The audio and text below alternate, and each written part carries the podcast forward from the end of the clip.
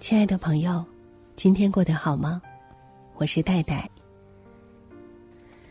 今天读的这篇文章，名字是《用尽了全力，才能过上平凡的一生》，作者鲁西西。有这样一个短片，讲述一名在大学食堂打工的年轻人，通过努力自学考上了大学的故事。他们进了大学，而我却进了大学食堂。简单的一句台词就让人唏嘘不已。可现实的生活就是如此，所谓的岁月静好，不过是负重前行，坚持下去就是一切。记得《朗读者》节目曾邀请过一位清华的学霸，李小媛。他六岁患上类风湿性关节炎，十一岁并发双侧股骨头坏死，永远无法站立。重病缠身带来的不仅是身体上的痛苦，更有精神上的折磨。但是以小媛知道，如果不坚定求学的信念，他就完全成了家庭的累赘。在他的坚持下，高考取得了全省十六名的成绩。清华的招生老师找到他之后，告诉他，清华绝对不会放弃任何一位优秀的学生。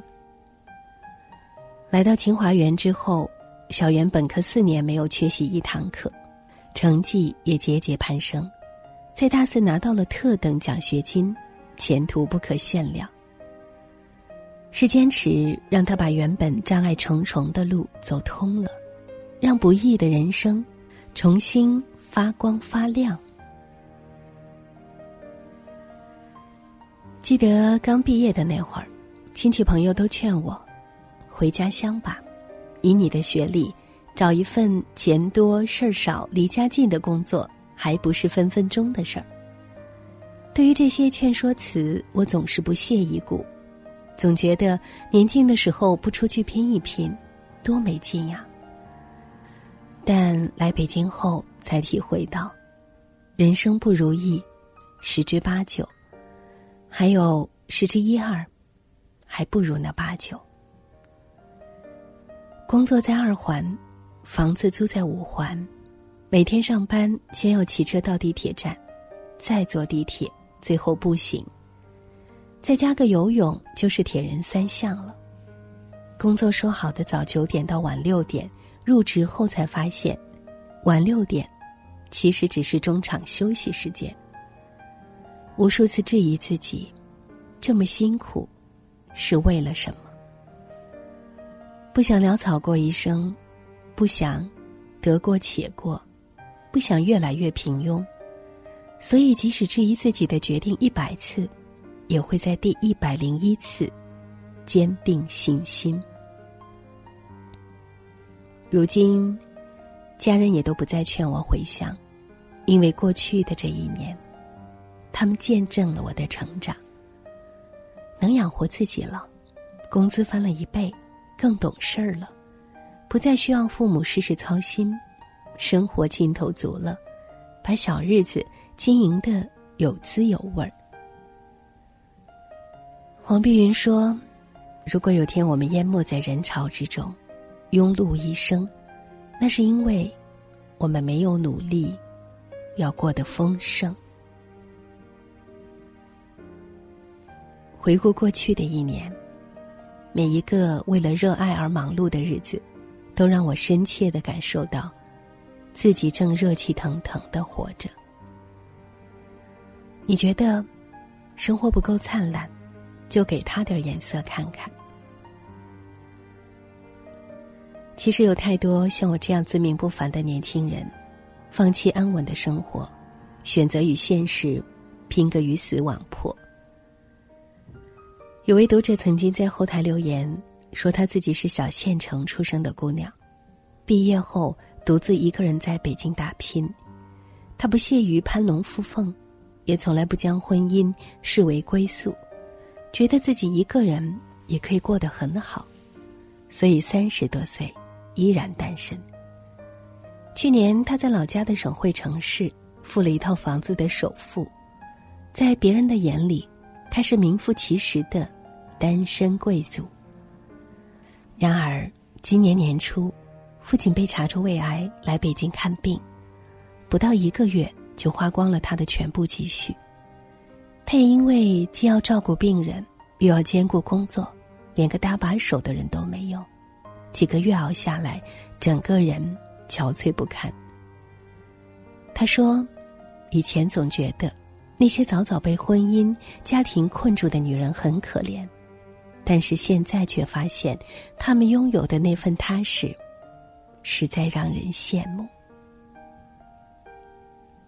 的确，在大城市打拼，能够接触到更通达的信息，很容易就为自己的认知、视野而沾沾自喜。殊不知，生活一拳过来，就能够让你看清，那些你引以为傲的，都是不堪一击的。后来我问那个姑娘：“你后悔当初的选择吗？”她答：“不悔。”父亲现已痊愈，如果不是我有坚实的物质基础，能够让他第一时间接受最好的医疗服务，他怕是难逃这套鬼门关了。回想起来，我只想感谢那个硬着头皮奋斗了十年的自己。的确。任何一种选择，都有妥协的部分。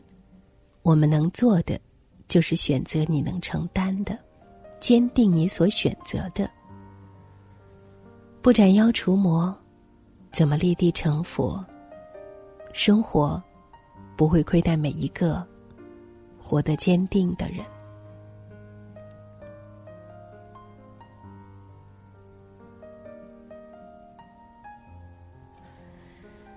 以上就是今天分享的文章，感谢你的收听。不知道有什么样的故事或者感触，需要和我们一起来分享。听完节目，记得早些入睡，晚安，亲爱的。那天黄昏